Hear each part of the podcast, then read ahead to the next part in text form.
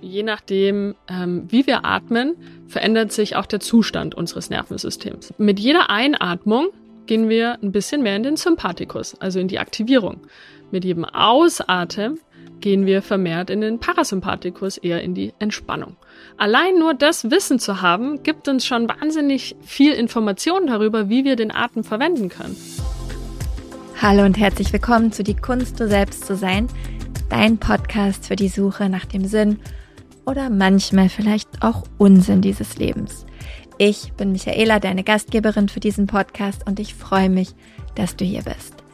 Wenn du heute hier bist und zuhörst, bin ich mir zu 99 Prozent sicher, dass du dich auch schon mal mit dem Thema Atem oder gerne auch Breathwork beschäftigt hast. Wahrscheinlich warst du auch schon mal bei einer Breathwork-Session oder hast zumindest in einer Yoga-Asana-Stunde die Untiefen deines Atems gespürt. Breathwork ist seit einiger Zeit total im Trend, zu Recht, absolut. Trotzdem ist Atem nicht gleich Atem. Und auch nicht jede Atemübung ist zwingend für uns alle gleich nützlich. Was heißt das? Wenn du die Kunst, du selbst zu sein, von Anfang an hörst, weißt du ziemlich sicher, auf was oder besser gesagt, auf wen ich gerade hinaus möchte. Wenn du neu bist, lass dich überraschen. Es wird gut. Für die heutige Folge hatte ich ein Solo-Interview mit Conny Bisalski. In Folge 4 war Conny bereits mit ihrer Partnerin zu Besuch, Christine Schmidt. Damals ging es primär um ihr Kennenlernen und um ihre Liebesgeschichte und eher sekundär um den Atem. Wobei man aber sagen muss, dass bei Conny und Christine der Atem eigentlich immer eine Rolle spielt. Heute erzählt dir Conny alles und ich meine wirklich alles, was du über den Atem und über das Thema Nervensystem und wie es mit deinem Atem in Verbindung steht, wissen musst. Conny erzählt, wie der Atem sie in einer schwierigen Phase in ihrem Leben gefunden hat und sie dann eben in die Untiefen des Breathwork und des transformativen Atmens eingetaucht ist. Wir sprechen darüber, warum so viele Menschen zurzeit gar nicht richtig atmen, welche Symptome das auslösen kann und wie wir unser Nervensystem über den Atem direkt regulieren können. Generell erklärt uns Conny, wie das Nervensystem funktioniert und warum es eben auch so wichtig ist, dass wir wissen, wie es funktioniert. Trauma und Atem spielt auch eine Rolle. Sie erklärt uns den Unterschied zwischen regulierenden Atemtechniken und eben dem transformativen Atem. Sie sagt uns, danke dafür auch nochmal, warum eine tägliche Praxis wichtiger ist als alles andere und sie gibt unfassbar viele Tipps und Hinweise.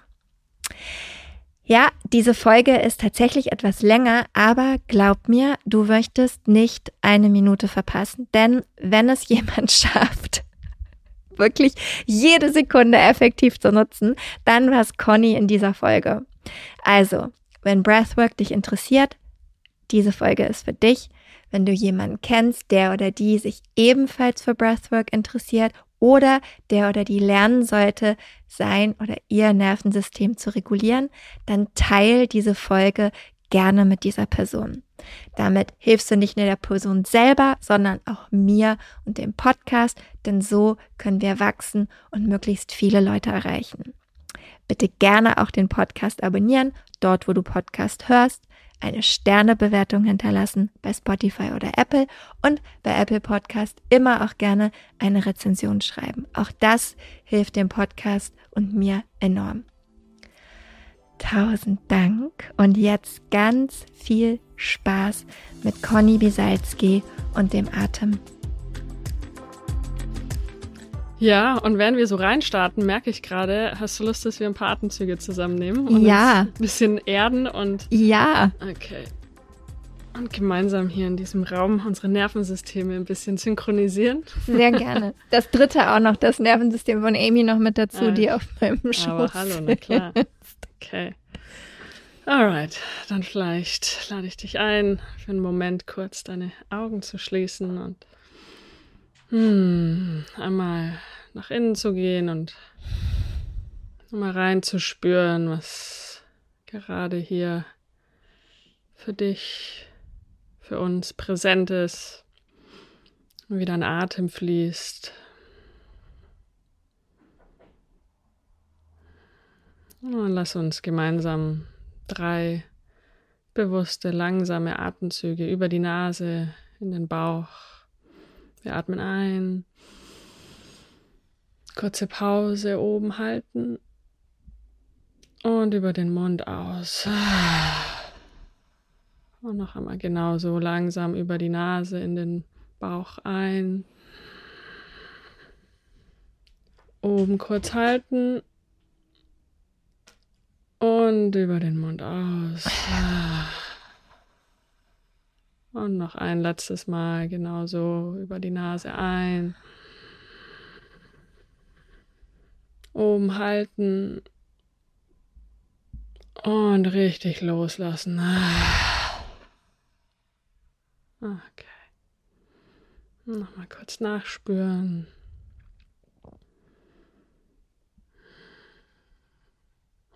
Alright. Dann. Dann fange ich nochmal an mit meiner Frage. Warum hast du dich für den Atem entschieden? Beziehungsweise wann kam der Punkt, dass du gesagt hast, okay, mhm. um den muss ich mich mal ein bisschen intensiver kümmern vielleicht? Hm. Ich glaube, es war weniger, dass ich mich für den Atem entschieden habe, als dass der Atem sich für mich entschieden hat.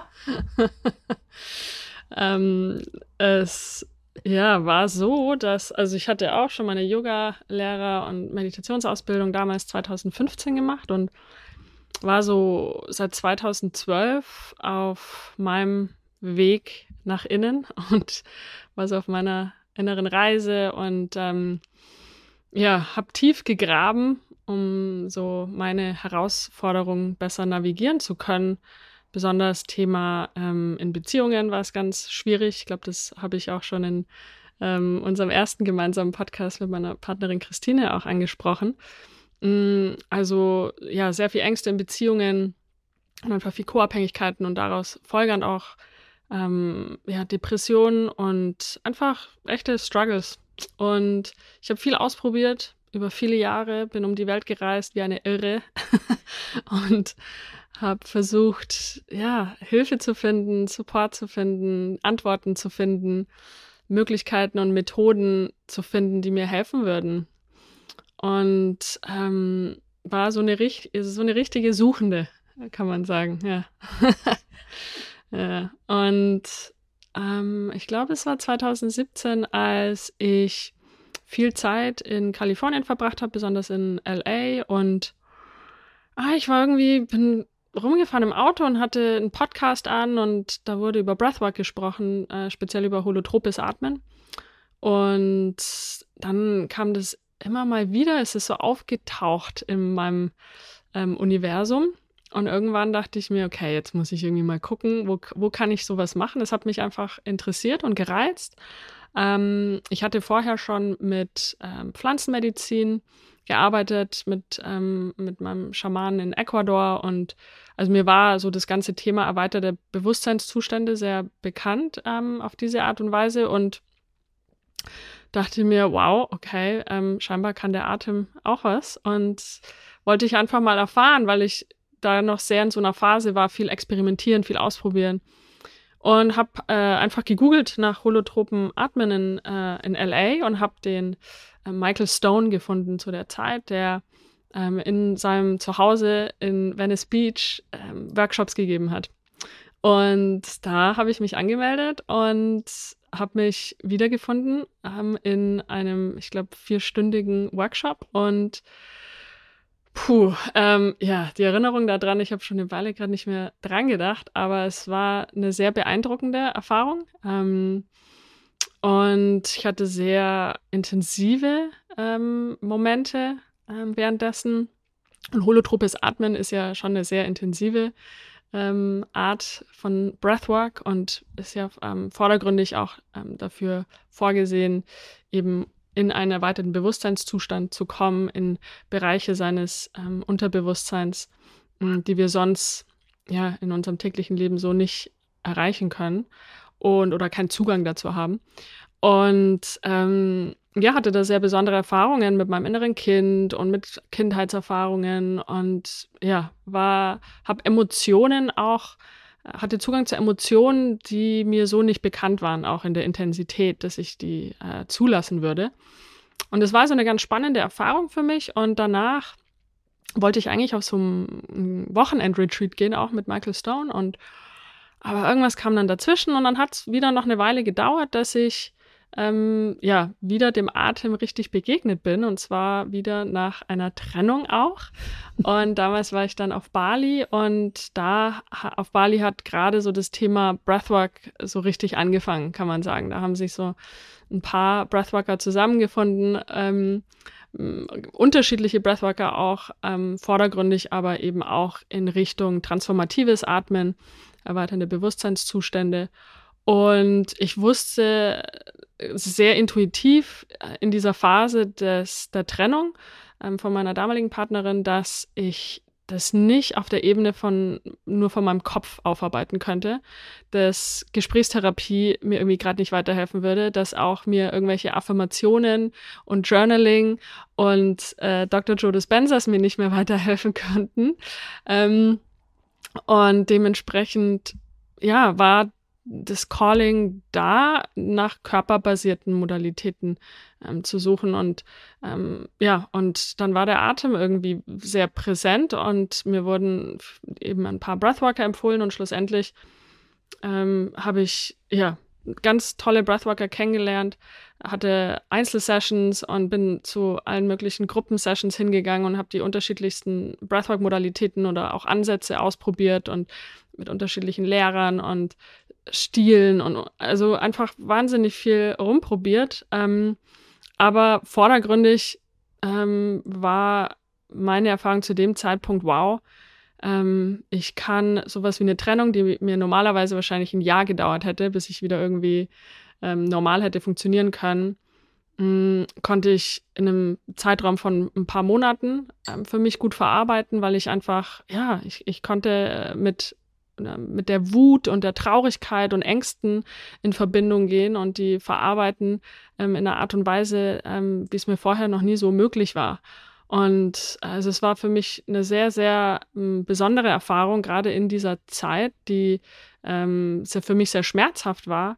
Aber der Atem war wirklich wie so mein Rettungsanker und auch dann die Community von Breathworkern und anderen Atmerinnen und ich habe mich da einfach wahnsinnig wohlgefühlt, auch zu sehen, so wow, da sind andere Menschen, die gewillt sind, so tief zu gehen, in sich selber einzutauchen, mit ihren Emotionen und, und eventuell alten, ähm, gespeicherten Traumata in Verbindung zu gehen. Und das, ähm, ja, war, war wirklich sehr ähm, lebensverändernd für mich. Und dann hat's nicht lang gedauert und mein Breathworker äh, oder mein, mein, mein Lehrer zu der Zeit ähm, hat mich irgendwann eingeladen zu seiner Ausbildung und ich hatte nicht dran gedacht, irgendwie in die Richtung zu gehen. Ähm, beziehungsweise ich hatte schon mal so ein bisschen geguckt, ähm, was es, äh, wie man so Breathworker wird, aber ich habe nicht aktiv gesucht. Und dann hat er mich eingeladen und ich bin dem Ruf gefolgt und ähm, habe mich dann in Kanada irgendwann wiedergefunden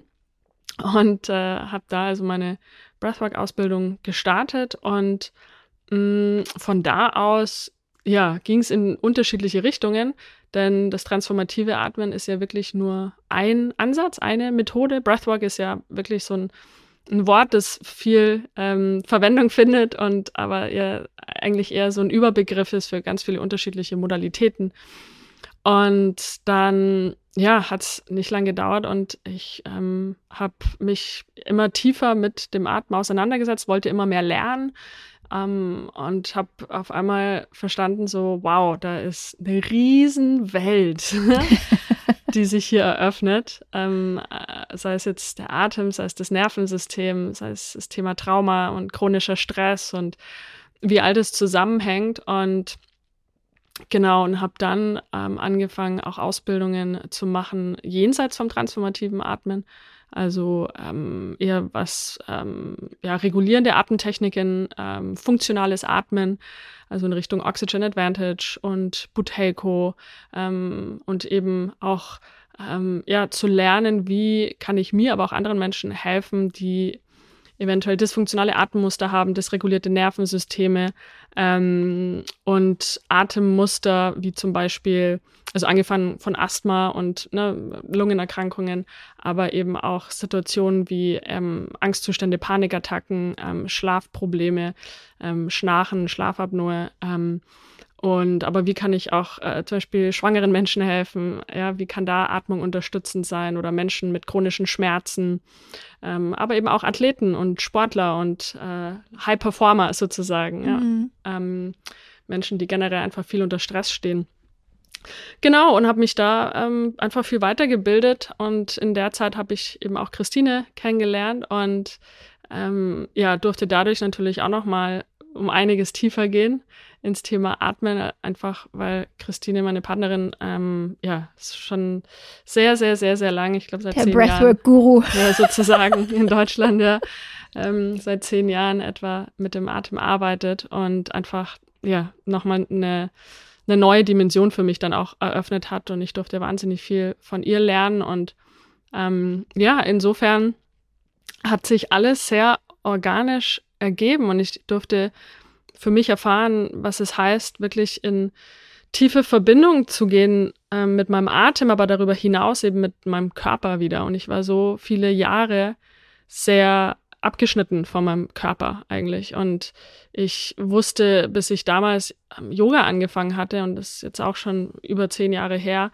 dass ich war mir meines Körpers und meines Atems überhaupt nicht bewusst. Und ich erinnere mich noch sehr gut, als ich in meiner ersten Yoga-Klasse war, oder vielleicht war es auch die fünfte, aber ähm, als wir die Aufmerksamkeit auf unseren Atem richten sollten und ich so einen, so einen Eureka-Moment hatte, auf einmal so, wow, ich habe einen Atem. wow. Ich glaube, so geht es ja ganz vielen, mhm. die, die sich mit Yoga oder ja, im Allgemeinen wahrscheinlich auseinandersetzen, weil im Zweifelsfall, also kannst du auch nochmal sagen, aber ich glaube, viele kommen wahrscheinlich über Yoga, Meditation, ne, diese ganzen Techniken und Philosophien dann irgendwann auch zum Atem. Gut, manche kommen da vielleicht auch von alleine an, aber die Frage, die sich mir stellt, also hunderte nach all dem, was du erzählt hast, aber ich versuche es kurz, mich wieder zu sammeln und zusammenzuziehen. Also wie du schon sagst, ne, wenn man dann einmal damit anfängt, dann hat man diese Momente von, ah, okay, wow, äh, das ist mein Atem und der tut ja wirklich was da eröffnet sich etwas in meinem Körper. Woran liegt es bei so vielen Menschen, dass wir unseren Atem so, sage ich mal, aus dem Auge verlieren oder auch gar nicht richtig atmen? Ähm, und was für Auswirkungen kann das auf uns haben?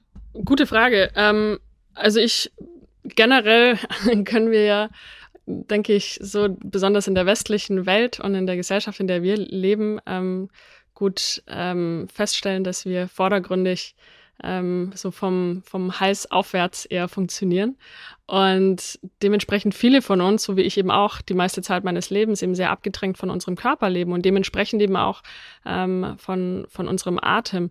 Und ähm, dass ja, wir einfach auch nie natürlich die Tools ähm, gelehrt bekommen. Also heutzutage äh, würde ich sehr gern Breathwork in ähm, oder überhaupt funktionale Atemtechniken äh, im, in, in Schulen sehen, weißt du? Und dass das einfach absolut Teil ist von, wie wir hier als Mensch auf dieser Welt existieren.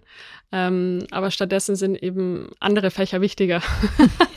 ähm, und ähm, aber so, wer weiß, wo wir uns dahin entwickeln. Ähm, und insofern denke ich, ist da einfach, ja, haben wir uns in der Richtung entwickelt, dank auch René Descartes, äh, war es 15. oder 16. Jahrhundert, der, äh, der Philosoph, der damals ja diese, ähm, diese Trennung von, von Geist und Körper auch sehr populär gemacht hat. Und ähm, bis heute funktioniert die Medizin ja auch sehr getrennt. Ähm, also es gibt einen Hautarzt und es gibt einen Kardiologen und es gibt einen Zahnarzt und so weiter und so fort. Ähm, und insofern wird ja der Mensch sehr separat betrachtet. ähm, aber ähm, ja, es ist ähm, bei genauerem Hinsehen und wie ja auch viele neuere Modalitäten heutzutage erkennen, ähm, ist der Körper untrennbar und, und eben auch nicht äh, trennbar vom, vom Geist. Und naja, und der, der, der Atem fungiert quasi als Brücke zwischen Geist, zwischen Kopf und Körper. Und deswegen ist er auch so eine wunderbare Art und Weise, wie so viele Menschen endlich wieder ähm, ihr Zuhause im Körper einnehmen können. Und so ging es mir damals eben auch, dass der Körper mir den Weg nach Hause gezeigt hat, nämlich zurück in meinen Körper, wo ich eigentlich die meiste Zeit meines Lebens nicht wirklich anwesend war. Ähm, und ähm, darüber hinaus, wir ähm, leben in einer Welt und in einer Zeit ähm, mit sehr viel ja, Stress. Ähm, wir haben alle, die meisten von uns, zu viel zu tun, als dass wir es irgendwie in 24 Stunden packen können. Ähm, wir ähm, haben einfach ähm, zum Teil auch sehr ungesunde Lebensstile, die nicht unbedingt zu einer guten ähm, Verbindung zu unserem Körper beitragen. Ähm, wir haben oft auch nicht gelernt, wie wir ja, tiefer unsere Emotionen auch verarbeiten und wenn wir Emotionen nicht verarbeiten, ähm, entsteht auch Spannung im Körper und, ähm, und dadurch äh, unter Umständen auch eher die Tendenz, ähm, weniger im Körper anwesend sein zu wollen oder unseren Körper spüren zu wollen. Ähm, und je mehr wir chronischen Stress erleben im Leben, und das ist jetzt nicht nur im Job gemeint, aber auch wir schauen uns Familien an, ja, mit ähm, gerade auch äh, ja, Menschen in der Mutterrolle, die ähm, viel leisten müssen in der Familie und vielleicht äh, jenseits von Familie eben auch noch einen Job haben und XY. Ähm, aber auch Menschen, die sich in ähm, ja, vielleicht nicht den gesündesten Beziehungen befinden und da sehr viel ja, Konfliktpotenzial herrscht oder aber auch einfach ja, Co-Abhängigkeiten ähm, und so weiter. Dann natürlich auch eben, ja, wie ich angesprochen habe, unsere Lebensstile. Wir sind wahnsinnig ähm, statisch. also uns fehlt einfach so viel an Bewegung, wenn wir uns überlegen, dass ähm, vor, ja, dass der Mensch eigentlich sich evolutionär entwickelt hat, etwa 10.000 Schritte und, und weitaus mehr auch am Tag zu gehen. Und ähm, ja, ich weiß nicht, was so der Durchschnitt ist in der westlichen Welt oder in Deutschland, wie viele Schritte der Mensch so geht. Gucken wir lieber nicht nach. Genau. ähm, aber es macht was mit uns. Es macht was mit unserem Körper, wenn wir einfach nicht ähm, die Bewegung haben. Ähm, und äh, darüber hinaus natürlich dann auch ähm, ja, die, die, Nahrungsmittel, die wir zu uns nehmen, die sich auch schwer verändert haben über die Jahrzehnte und Jahrhunderte. Also es haben sich einfach unsere Lebensstile stark verändert und ähm, die eher meiner Meinung nach da uns hinführen, dass wir ähm, nicht so richtig viel im Körper mehr präsent sind. Und wenn wir viel Stress im Körper erleben, dann ist der Körper nicht unbedingt ein sehr sicherer Ort. Ähm, aber der Körper ist da, wo unser Atem ist. und ähm, naja, und dann haben wir natürlich auch Konditionierung. Das heißt, ähm, je nachdem, wie unsere Eltern drauf sind, wie unsere Eltern atmen, ähm, und wie sehr sie mit ihrem eigenen Atem verbunden sind, so ungefähr sind wahrscheinlich dann auch die Kinder geprägt davon. Mhm. Ähm, ja, also sagen wir mal, das wären so die, die, die Ursachen, Ursachen.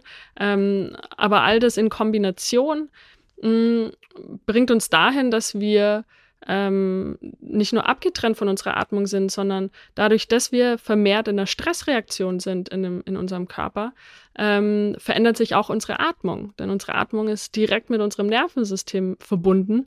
Ähm, und insofern, wenn wir mh, vermehrt ähm, Stress erleben, ja, und das kann aktiver Stress sein, wie zum Beispiel im Job oder in der Beziehung oder in der Familie, ähm, oder ähm, auch passiver Stress, wie eben nicht genügend Bewegung, ungesundes Essen, äh, ungesunde Denkmuster. Wir können auch mit unseren Gedanken Stress in unserem Körper erzeugen. Das können wir sehr einfach machen. Aber das kennen wir alle auch sehr gut. Äh, genau.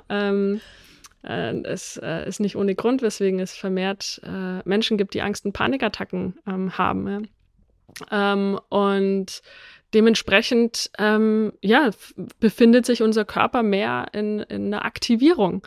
Und durch diese Aktivierung verändert sich unser Atem. Das heißt also, ähm, wenn wir ähm, mehr Aktivierung oder aktivierende Energie im Körper haben, ähm, shiftet sich unsere eigene Biochemie, also ja, es wird mehr Adrenalin ausgeschüttet, mehr Cortisol ähm, und die haben natürlich Effekte auf ja, auf unser Hormonsystem, auf alles andere, ja. Unser Herzschlag wird schneller, unsere Atmung wird schneller, ähm, unsere Verdauung ist nicht mehr so aktiv, ja. Und also wir gehen, wir sind vermehrt in dieser Stressreaktion in unserem Leben und in vielen Momenten, in denen wir eigentlich nicht ähm, in dieser Aktivierung sein sollten. Es, das heißt, unser Körper ähm, ist in einer, in einer Übererregung viel zu viel und kriegt nicht mehr so viel die Möglichkeit, in die Entspannung zu kommen. Das heißt, und über die Zeit, ja, ähm, und es kann natürlich auch durch Trauma ausgelöst werden, und viele von uns stellen mittlerweile fest, dass sie eventuell irgendwann äh, mal Trauma erfahren haben, sei es ein Schocktrauma, sei es Entwicklungstrauma.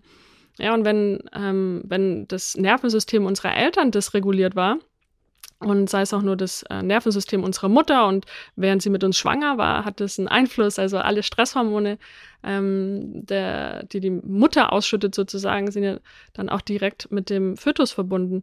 Mhm, aber dann natürlich auch nach der Geburt und überhaupt die Geburt an sich ist für viele Menschen unwissentlich auch eine wahnsinnig stressvolle ähm, Erfahrung und die auch sehr oftmals auch sehr traumatisierend ähm, war oder sein kann. Und all das und dann besonders auch die ersten Jahre natürlich haben unglaublichen Einfluss auf unser Nervensystem und wie sich unser Nervensystem konditioniert und wie sich unsere Atmung entwickelt.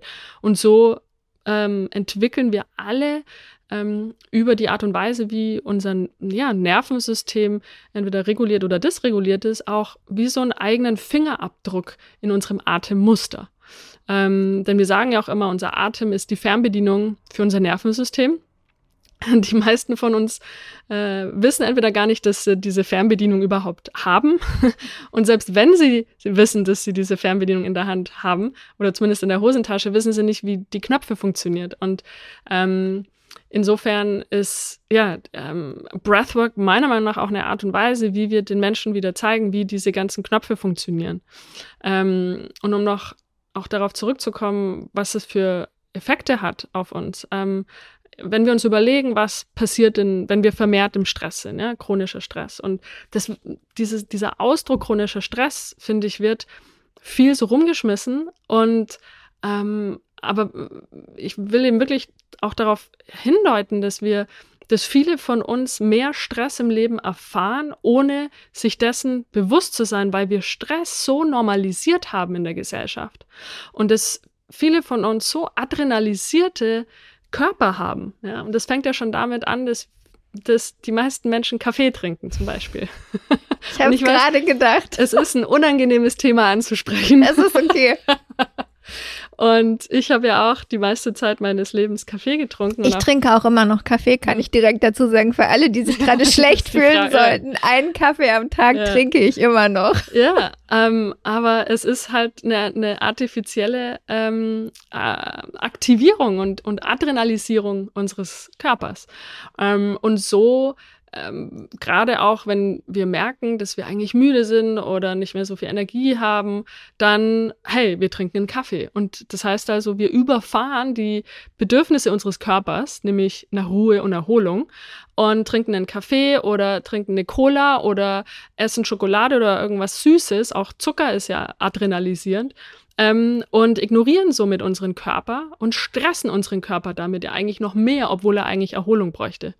Ähm, oder aber ähm, auf der anderen Seite, wir ähm, ja, sind vielleicht aufgedreht und viele von uns die eben, also deswegen kommt es auch meistens mit einher, nämlich dass wir zum einen ähm, quasi die, man spricht hier auch so von den Uppers und den Downers, also sagen wir mal Kaffee wäre ein Upper oder Zucker oder wie auch immer ähm, um uns hochzufahren. Und dann haben wir auf der anderen Seite die Downer, weil am Abend, was machen wir, was machen viele Menschen abends? Ja, wir müssen irgendwie wieder runterkommen.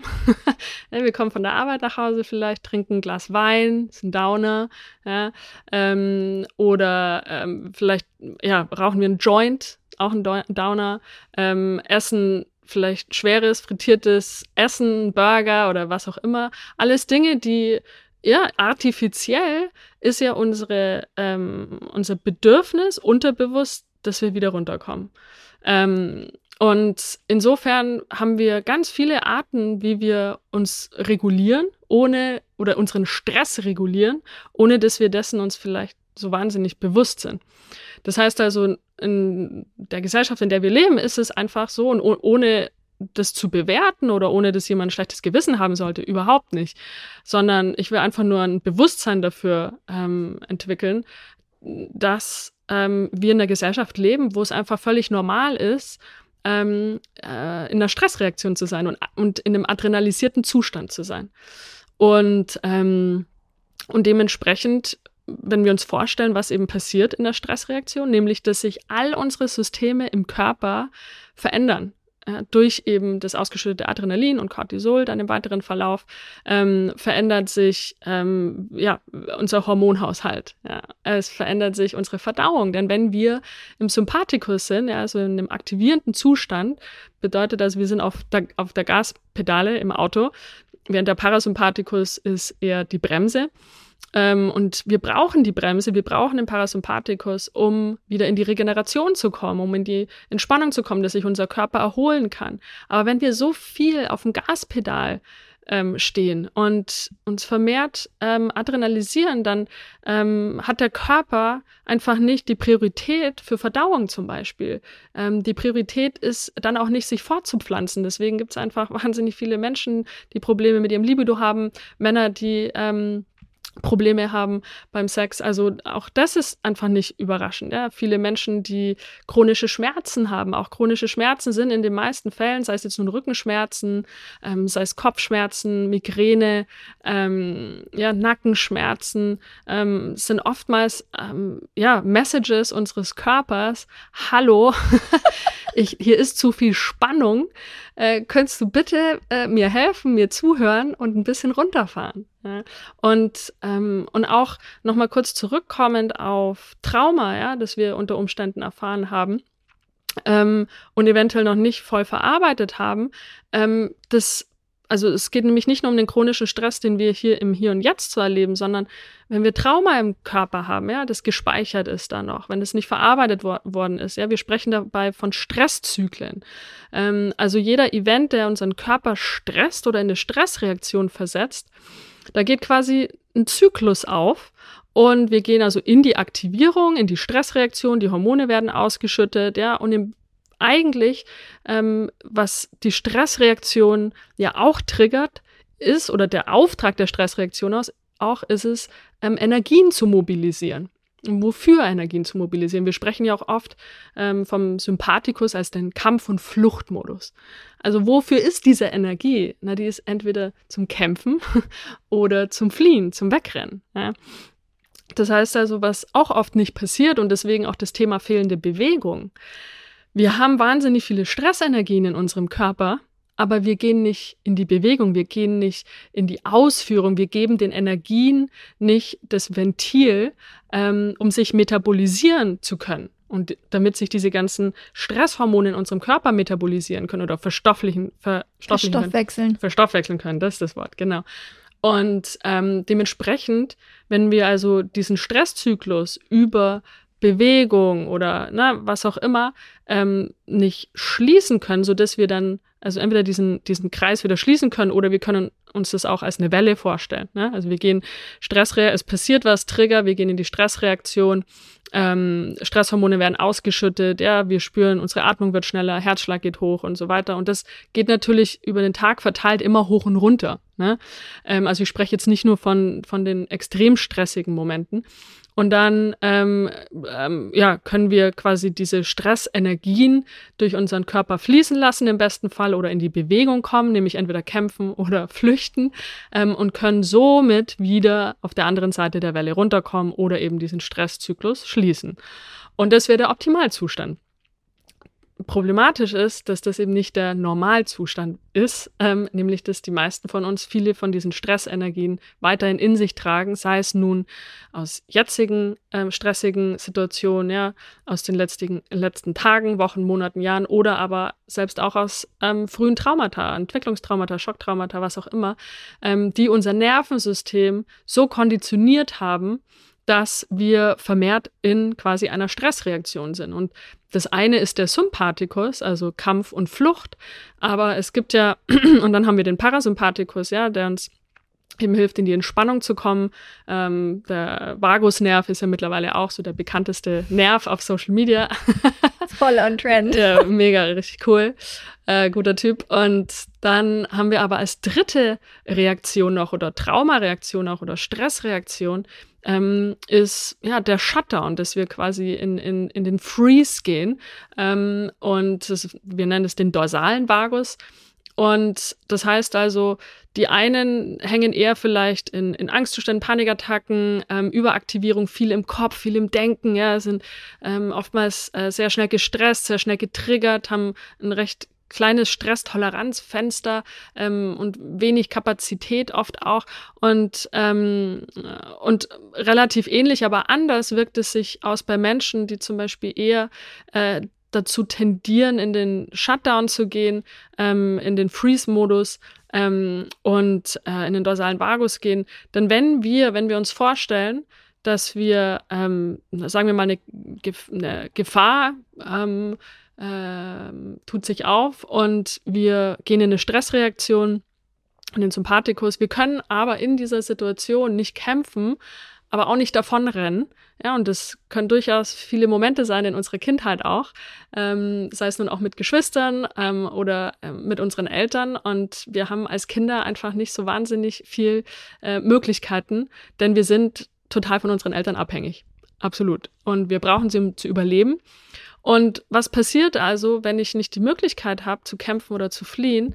Dann bleibt mir nur noch quasi ähm, der, der Shutdown-Modus. Also wirklich, ähm, ja, einfach Systeme fahren komplett runter ähm, und ich stelle mich tot sozusagen. Ja. Das ist mein Modus, in mhm. den ich immer gegangen bin. Mhm. Ja, ja, es ist wahnsinnig viele. Und es ist auch eine ganz natürliche Nervensystemreaktion. Und da sind wir dann vermehrt in Depressionen auch zum Teil oder einfach Erschöpfung, ähm, nicht ganz, ja, viel disassoziieren auch, ähm, vielleicht auch nicht ganz prä präsent zu sein, viel so einen Tag träumen. Ähm, das wären dann, dann eher so die, auch eher so ein bisschen eben so niedrigeres Energielevel. Ähm, und auch das ist wie gesagt, einfach ganz, ganz natürlich und, und das ist auch wiederum, weswegen ich da vielleicht jetzt auch so aus den drüber spreche, aber um ja den Menschen auch das, ähm, das äh, Verständnis zu vermitteln, dass jegliche Reaktion, die sie haben im Leben, auf jegliche Situation, die sich auftut, ist eine ganz natürliche Reaktion des Nervensystems. Ja, also wenn wir zum Beispiel uns immer denken, oh, ich, ich reagiere da immer über, zum Beispiel, ja, oder warum, warum, warum habe ich denn da so reagiert? Ja, es ist einfach völlig normal, basierend auf unserer Biografie, auf den Dingen, die wir im Leben erfahren haben und wie sich unser Nervensystem ähm, ja, konditioniert hat und programmiert hat und sich eingefahren hat. Ähm, dementsprechend ist jede Reaktion ähm, und jedes Muster, das wir auch im Leben entwickelt haben, ähm, ganz natürlich und da können wir vielleicht, oder es hilft mir zumindest sehr stark, aus, ähm, aus der Selbstbewertung rauszugehen, weil ich ähm, erkennen durfte irgendwann, okay, ist mein Nervensystem. Mein Nervensystem tut jeden Tag, 24 Stunden lang, jede Sekunde meines Lebens immer sein Bestes, um mich zu beschützen. Und es hat eben gelernt, in den verschiedensten Momenten, besonders eben in den ersten Jahren, in denen wir, ja, besonders so bis zu Jahr sieben, ähm, sieben oder acht, sind wir einfach wahnsinnig ähm, in unserer Entwicklung und unser Gehirn entwickelt sich, unser Körper, unser Nervensystem entwickelt sich wahnsinnig stark und da werden natürlich die Grundsteine gelegt für die Art und Weise, wie wir schlussendlich dann auch als Erwachsene ähm, ja, reagieren, unsere Muster, unsere Denkweisen.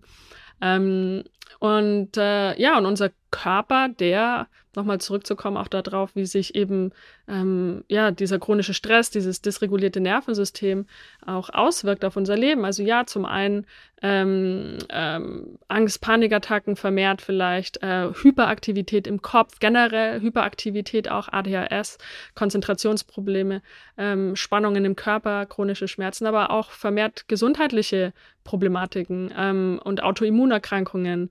Ähm, und das Ding ist ja, oder auch ne, Leute, die chronische Erschöpfung haben, Burnout. Ähm, wir haben da einfach, gerade bei Leuten, die Burnout erfahren, ich spreche da sehr gern von ähm, der von dem Metapher von der Feder, von dem äh, Steinklotz und dem Lastwagen. Kennst du die? Nein. Okay. Magst du wissen? Bitte. Okay. Unbedingt. Nein, wirklich. Ja, also der wir ähm, ja, erfahren Stress im Leben, haben vielleicht Trauma erfahren und ähm, unser Körper kann irgendwann sich nicht mehr in der Balance halten. Es geht, also der Körper ist den ganzen Tag damit beschäftigt und auch über unsere Atmung zum Beispiel, uns in irgendeiner Art und Weise in der Homöostase zu halten, ja, in einem Gleichgewicht. Hormonell, unsere Körpertemperatur, unseren pH-Wert. Also es ist höchst reguliert, unser Körper. Mhm. Und ähm, wenn wir sehr viel Stress erfahren oder regelmäßig Stress erfahren oder viele unvollendete Stresszyklen im Körper laufen haben, ja, die wie so wie so offene Tabs im Browser quasi laufen, kann man sich so vorstellen. Dann irgendwann kommt der Punkt und es passiert bei vielen Leuten früher, vielleicht schon in den 20ern oder irgendwann später in den 30ern, bei vielen auch erst so in den 40ern oder aber in den 50ern, je nachdem wie viel Stress natürlich auch, wie viel Resilienz ist im Körper, ähm, wie sind natürlich auch die Gene ausgestattet und so. Aber irgendwann kommt der Punkt, wo der Körper sich nicht mehr in der Balance halten kann. Er versucht alles, ne? Und dann kommt irgendwann erstmal die Feder. Und es ist vielleicht ab und zu mit ähm, Verstimmungen, Magen-Darm-Verstimmungen oder hin und da mal Kopfschmerzen oder was auch immer. Aber wir ignorieren es. Es ist ja normal, dass man irgendwie ab und zu mal Kopfschmerzen hat oder ab und zu mal, dass der Darm nicht richtig funktioniert.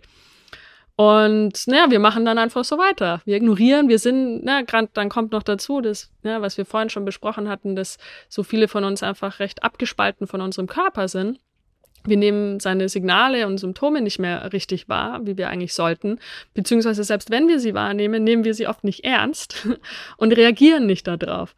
Und dann irgendwann gerät der Körper noch mehr aus Gleichgewicht, ja, und auf einmal ähm, kriegen wir richtig krasse Migräneattacken. Ja, irgendwann ähm, gerät unser Darm aus der Disbalance und wir vertragen immer weniger und haben immer mehr Verdauungsbeschwerden ähm, oder fangen an auch Hautprobleme zu kriegen. Ähm, starke Rückenschmerzen auf einmal, ja, ähm, oder ein Hexenschuss oder wie auch immer. Ähm, und auch da ist es trotzdem so, dass viele Leute weitermachen. so, ja, ah, okay, na, ich gehe zum Arzt, ich lasse mir was verschreiben, ich gehe zum Therapeuten, hier zum Physio, ich, ähm, ne? Mhm. Und aber an ihrem Lifestyle und ähm, an der Art und Weise, wie sie ihr Leben leben oder eventuell bestimmte Stresszyklen zu schließen, vielleicht durch Traumatherapie oder Breathwork zum Beispiel, ähm, machen sie weiter und wir hoffen dann, okay, irgendjemand von außen kann uns helfen. Und da, das wäre dann quasi eben der, der Steinklotz, ja, wäre dann so diese starke Migräne und ja, dass, dass der Darm immer schlimmer wird. Ähm, und irgendwann, ja, irgendwann knallt's. Und das dann ist dann der, der Laster. LKW. Ja. Und das heißt, wenn wir also dann trotzdem weitermachen und weitermachen, kommt irgendwann der LKW, wir haben vielleicht einen vollen Burnout ähm, oder aber es passieren andere Krisen im Leben, vielleicht eine Scheidung oder, ein, weiß ich nicht, eine andere intensivere, krasse körperliche, äh, gesundheitliche Herausforderung, ähm, die uns so richtig aufweckt, weil den Laster können wir nicht mehr ignorieren. Wir können die Feder ignorieren, wir können äh, den Steinklotz ignorieren, aber der Laster geht nicht mehr. Der knockt uns dann aus. Ja, und leider müssen viele Leute erst den Laster erfahren, bevor sie etwas ändern. Das genau. ist das, was ich ich manchmal, hm. also das ist jetzt nur eine Zwischenfrage, die wir auch sicherlich nicht beantworten können, aber das ist wirklich die Frage, die sich mir oft stellt, warum muss das immer so sein? Warum müssen so oft erst so richtig krasse Dinge passieren? Hm bevor man eigentlich wirklich hinschaut und sich tatsächlich um sich kümmert. Warum, dass man die Feder vielleicht noch ignoriert, hm. finde ich, ist okay. Mhm. Ja, weil da weiß man ja auch nicht, vielleicht ist es nur mal eine Momentaufnahme. Beim Stein denke ich mir schon so, okay, aber das wäre tut schon ein bisschen weh. Da wäre ne? der so Moment, genau, da wäre der Moment, da könnte ich doch mal tiefer einsteigen. Aber da, und dass es dann halt noch zu diesem LKW kommen muss, das, das ist was, was ich mir wünschen würde, was vielleicht nicht unbedingt passieren ja. muss. Aber gut, ja. Aber ich halt denke, du so. machst ja auch deinen Teil dazu, weil ich glaube, also ich glaube, ein oder eine Art und Weise, wie wir es schaffen könnten, dass Menschen schon bei der Feder es merken könnten, ist, dass wir mehr Bewusstsein für den Körper schaffen. Weil je mehr wir anfangen, wieder in den Körper zu kommen, wieder anfangen, die Sprache des Körpers zu lernen, ähm, und dabei kann uns eben auch unser Atem wahnsinnig gut helfen, weil er ist einfach diese, diese Brücke in den Körper und er ist einfach direkt mit unserem Nervensystem verbunden. Ähm, und ich denke, dass wir, und wir nennen das Interozeption, also dieses Bewusstsein über ähm, das, was so in unserem Inneren stattfindet. Also allein nur zu merken, dass ich auf die Toilette muss.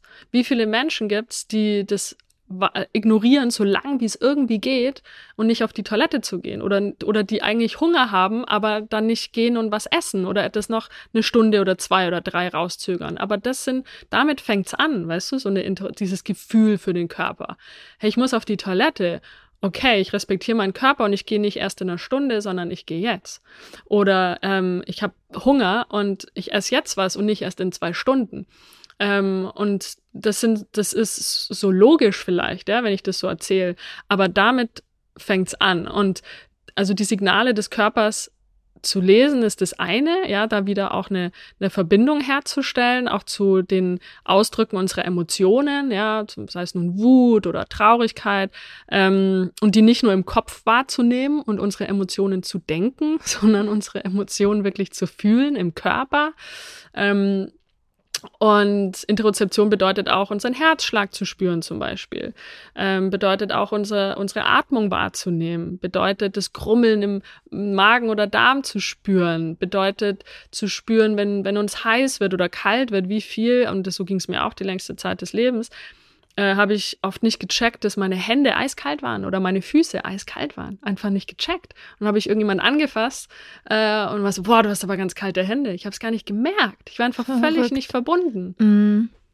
Und ähm, wenn wir aber wieder ähm, langsam dahin zurückfinden, ja, über ähm, sei es nun Breathwork, Meditation, andere somatische Übungen, ja, Körperarbeit, ähm, dass wir da wieder vermehrt, ja, dieses, unseren Körper sensibler wahrnehmen können, ähm, äh, ist meiner Meinung nach die, die, die Wahrscheinlichkeit größer, dass wir schon die Feder irgendwann mitkriegen. Das wäre auf jeden Fall schön. Hm. Okay, also das können sich jetzt alle kurz anmarkern. ich würde gerne noch was anderes anmarkern. Mhm. Und zwar, um nochmal wieder auf diesen Atem auch zurückzukommen, weil du hast jetzt ganz viel darüber gesprochen, ähm, wie, was das Nervensystem macht, ähm, wie wir es eigentlich quasi die ganze Zeit überstrapazieren äh, auf die unterschiedlichsten Art und Weisen. Und du hast ja aber auch erwähnt, dass wir mit dem Atem eine direkte Verbindung auch zum Nervensystem mhm. haben. Mhm. Wie können wir jetzt, wenn wir wissen, okay, also ich trinke hier, na gut, ob man den Kaffee unbedingt mit dem Atem ausgleichen kann, aber wobei, wer weiß. Also wenn ich jetzt weiß, ich trinke zu viel Kaffee, ich habe zu viel Stress und natürlich ist, ne, gehören dann da andere Sachen auch noch mit zu, aber was wäre atemtechnisch gesehen, was hm. kann ich dann machen, hm. um mich auszubalancieren? Hm. Okay, also wie ich erwähnt habe, ist ja unser Atem die Fernbedienung des Nervensystems und das bedeutet, dass wir ähm, je nachdem, ähm, wie wir atmen, verändert sich auch der Zustand unseres Nervensystems. Also wenn mit jeder Einatmung gehen wir ein bisschen mehr in den Sympathikus, also in die Aktivierung. Mit jedem Ausatmen gehen wir vermehrt in den Parasympathikus, eher in die Entspannung.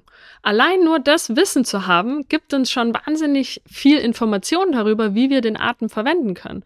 Das heißt also, ich kann mich vermehrt auf die, auf einen schnelleren Einatmen konzentrieren ähm, und kann dann somit mein äh, Nervensystem und meinen Körper mehr in die Aktivierung bringen. Also wir denken da mal zum Beispiel an Kabbalah Bahati um, oder hier Bellows Breathing oder eben holotropes Atmen, transformatives Atmen, ja, besonders auch Mundatmung. Mundatmung generell ist ähm, eben auch in Verbindung direkter Verbindung mit dem Sympathikus. Ja? Auch Brustatmung ist in direkter Verbindung mit dem Sympathikus. Also wir könnten jetzt äh, gemeinsam zehn Atemzüge über den Mund in die Brust machen und dann auch noch schnellere Atemzüge. Und dann zusammen hyperventilieren, meinst du? Genau.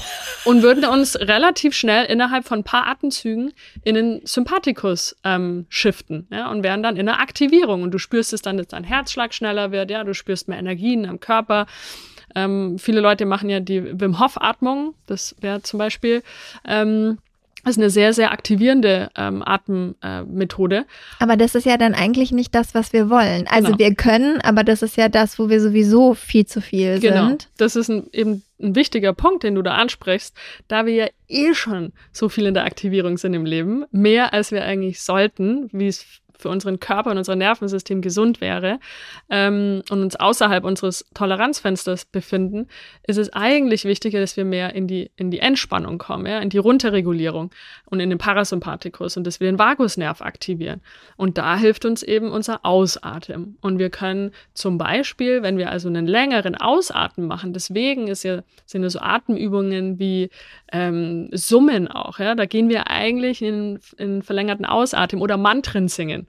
Was ist Mantren singen? Mantren singen ist ein verlängerter Ausatmen, in dem wir gleichzeitig tonen. Ähm, aber wir können das Ganze auch ohne Ton machen und einfach nur unseren Ausatmen verlängern. Wir können zum Beispiel für vier Sekunden einatmen, für acht Sekunden ausatmen. Ja, das würde dann so richtig so die Bremse schön betätigen. Wenn wir aber ein bisschen mehr ausgleichend sein möchten, also wenn ich jetzt zum Beispiel sehr gestresst bin oder sehr aufgeregt bin, ähm, und ich habe ein wichtiges Meeting oder so, dann würde ich eher eben so einen verlängerten Ausatmen machen oder ins Summen gehen, ja, für einige Minuten. Ähm, wenn ich aber eher so eine, eine tägliche Praxis bräuchte, um generell so mein Nervensystem auszugleichen, ähm, dann sind Atemübungen sehr gut, die quasi Einatmen und Ausatmen ausgleichen. Das heißt also, wir wollen ähm, den äh, Sympathikus mit dem Parasympathikus ähm, ähm, ja, ausbalancieren. Und da ist zum Beispiel die simpelste Atemübung überhaupt ist die Kohärenzatmung. Die ist so simpel, dass sie meiner Meinung nach völlig unterbewertet ist. Ähm, und ich mache, sagen wir mal, ich würde fast sagen, 70 Prozent meiner Atempraxis ist die Kohärenzatmung über die Nase. Ähm, mit Kohärenzatmung meine ich, äh, dass der Einatem genauso lang ist wie der Ausatem. Also zum Beispiel äh, vier Sekunden ein, vier Sekunden mhm. aus, fünf Sekunden ein, fünf Sekunden aus. Die optimalste Atemrate, wie wir heutzutage wissen, liegt bei 5,5 Atemzüge pro Minute. Es wären also fünfeinhalb ähm, Sekunden ein und fünfeinhalb Sekunden aus. Ähm, das heißt also alles, was so im Schnitt so zwischen ja so vier und sechs Atemzüge oder oder 4,5 und 6,5 Atemzüge ähm, oder beziehungsweise Sekunden auch äh, ein und aus ist, ist ähm, optimal für eine Kohärenzatmung. Es hat ähm, ist eine der Atemübungen, die den besten Effekt hat auf unser Nervensystem. Ähm, über unseren Vagusnerv auch. Und ähm, wir sehen das äh, auch in Studien wieder, die zeigen, dass äh, die Kohärenzatmung, wenn wir sie regelmäßig praktizieren, ähm, einen positiven Effekt auf unsere Herzratenvariabilität haben, also unsere HRV. Ähm, die ist ja ein Indikator dafür, wie gut funktioniert unser Nervensystem, wie resilient ist unser Nervensystem und wie gesund ist unser Vagusnerv. Und ähm, also dementsprechend ist die Kohärenzübung eine, eine wahnsinnig simple, aber sehr, sehr effektive Atemübung. Hier ist wichtig, dass wir ähm, gleichzeitig auch äh, die ba Bauchzwerchfellatmung praktizieren. Das heißt also ähm, nicht eine Bauchatmung, sondern eine Bauchzwerchfellatmung. Wir haben die Hände rechts und links an den unteren Rippenbögen und atmen hier, denn da befindet sich unser Zwerchfell. Das Zwerchfell befindet sich ja nicht im Bauch, äh, sondern eben an den unteren Rippenbögen. Ja, und es bewegt sich mit jeder Einatmung nach unten, mit jeder Ausatmung wieder nach oben. Und es kann helfen, da ähm, die Hände anzulegen äh, für ein paar Minuten, um ähm, ja hier den Atem zu verankern. Und dann atmen wir also so, dass unser Einatmen so lang ist wie unser Ausatmen über die Nase entspannt. Und der nächste Schritt wäre dann noch. Warte, mhm. kann ich kurz zwischenhaken? Mhm. Was ist das Problem an der Bauchatmung? Alright, also die Bauchatmung ist schon mal ein ganz guter Start. Also es ist schon mal besser als die Brustatmung. Aber ähm, wir wollen, was wichtig ist, ist, dass wir unser Zwerchfell aktivieren und mobilisieren. Ja, und das ist bei den meisten Menschen von uns ähm, nicht so wahnsinnig viel in äh, Bewegung, sondern wir sind vermehrt eben Brustatmer. Aber wenn wir die Bauchatmung praktizieren und uns zu viel darauf konzentrieren, dass wir den Bauch benutzen und dass sich der Bauch bewegt, aber nicht die Gegend rund um das Zwerchfell herum, dann kriegt unser Zwerchfell, was ja ein richtiger Muskel ist, ähm, kriegt das Zwerchfell nicht das Workout, was es eigentlich bräuchte. Und, ähm, Und schlussendlich ist es oft auch so, dass wir dann sehen, dass viele Leute ihren Bauch äh, benutzen und der bewegt sich rein und raus, aber eigentlich bewegen wir nur so die Bauchmuskeln. Ja? Und, ähm, und schlussendlich ist die effektivste Art und Weise, unser ähm, Zwerchfell ähm, wieder in Aktivierung richtig zu bringen, dass es sich schön ausdehnen kann, auch bei der, bei der Einatmung und Ausatmung, ähm, ist eben darüber, dass wir uns darauf fokussieren, in die unteren ähm, Rippenbögen zu atmen. Ähm, und wenn wir eben ähm, das schaffen, sowas nicht nur in unseren äh, Atemübungen auf der Matte zu machen, sondern eben auch, dass sich das langsam ähm, in, unserem, in unsere Atemmuster, das wir so im täglichen Leben haben, etabliert, ähm, denn was passiert, wenn wir tiefer, äh, wenn wir mit unserem äh, Zwerchfell vermehrt atmen, ist, dass wir die Luft tiefer in die Lungen bringen. Und es ist in den unteren Bereichen der Lunge, dass ein viel effektiverer Gasaustausch stattfindet. Ja? Deswegen ist Brustatmung so wahnsinnig uneffektiv ähm, und führt auch bei vielen Menschen dazu, dass sie sich kurzatmig fühlen, dass sie Atemhunger spüren und so weiter. Ähm, und der Grund, weswegen sich der Bauch auch bei der Bauchzwerchfellatmung natürlich auch hebt, ist, dann was passiert, was ist unterhalb vom Zwerchfell? Die Organe. Sind alle, nicht alle, aber es sind viele Organe, besonders der Darm und so weiter. Das heißt, wenn sich das Zwerchfell nach unten bewegt, ähm, äh, drückt es quasi die Organe nach unten und da ist ja nicht unendlich viel Platz. Also dementsprechend hebt sich dann auch der Bauch mit. Also es ist, deswegen äh, sprechen wir auch von einer Bauch Zwerchfellatmung und nicht nur von der Zwerchfellatmung. Und wir wollen ungefähr 70, 80 Prozent der Bewegung Bauch und untere ähm, äh, Rippenbögen gegen und etwa 20, 30 Prozent ähm, in der Brust sehen an Bewegung. Also wir wollen die Brust nicht komplett isolieren. Mhm. Mm, aber das wäre ungefähr so eine, eine Aufteilung. Das heißt also, wenn wir uns generell ein funktionales Atemmuster angucken, ähm, dann sind wir eben bei einer Nasenatmung. Und zwar den ganzen Tag, außer wir essen und außer wir reden. Ja? Ansonsten oder trinken. Ansonsten tagsüber, aber eben auch nachts. Mhm. Und da ist ja oft die Problematik bei Menschen. Es gibt viele Menschen, die mit offenem Mund schlafen, ohne dass sie es wissen. Ähm, es gibt viele Menschen, die schnarchen oder Schlafapnoe haben. Ähm, also im besten Fall atmen wir ähm, den ganzen Tag über und die ganze Nacht über über die Nase. Denn, wie gerade vorhin auch schon angesprochen, ist die Mundatmung verbunden mit dem Sympathikus. Ja? Also wir atmen. Ähm, es ist vorgesehen von unserer Natur aus, dass wir vordergründig mit dem Mund atmen, wenn wir ähm, in der Aktivierung sind. Ja? Und das heißt also, wenn wir jetzt über den Mund die ganze Zeit atmen würden, senden wir Signale an unser Gehirn, an unser Nervensystem, oh, eventuell ist da eine Gefahr oder was ist hier los? Okay, wir starten schon mal die anderen Systeme auch. Ähm, also das sehen wir auch sehr häufig, dass Menschen mit Mundatmung eben auch eine erhöhte Herzrate haben, generell eine erhöhte Atemrate haben. Ähm, dann wollen wir ähm, eben eine Bauchzwerchfellatmung im Vergleich zu einer Brustatmung. Auch die Brustatmung ist vermehrt mit dem Sympathikus verbunden, ist also auch eher aktivierend ähm, und einfach nicht effektiv, also was den Sauerstoffaustausch angeht. Ähm, und ähm, ja, dann wollen wir eine, eine langsamere äh, Atmung etablieren. Ähm, die meisten Menschen heutzutage sind eher am oberen Limit und weit darüber hinaus, was eine gute Atemfrequenz Frequenz ist. Also äh, im besten Fall haben wir eine Atemrate pro Minute von circa 10 bis 16, 17, 18 Atemzüge. Ähm, 16, 17, 18 ist schon viel. Mhm. Ähm, viele von uns ähm, und gerade die Menschen, die viel chronisch gestresst sind, Menschen mit Angst- und Panikattacken und so weiter, sind definitiv an diesem oberen Ende beziehungsweise darüber hinaus 19, 20 und über 20. Und wir messen das quasi, wenn wir eine Minute mal beobachten, wie oft wir ein- und ausatmen und ein- und ausatmen zählt als eins oder als zwei? Genau, ein Einatmen und Ausatmen ist ein Atemzyklus sozusagen, ist ein Atemzug. Ähm, es ist sehr schwierig, das selber zu messen.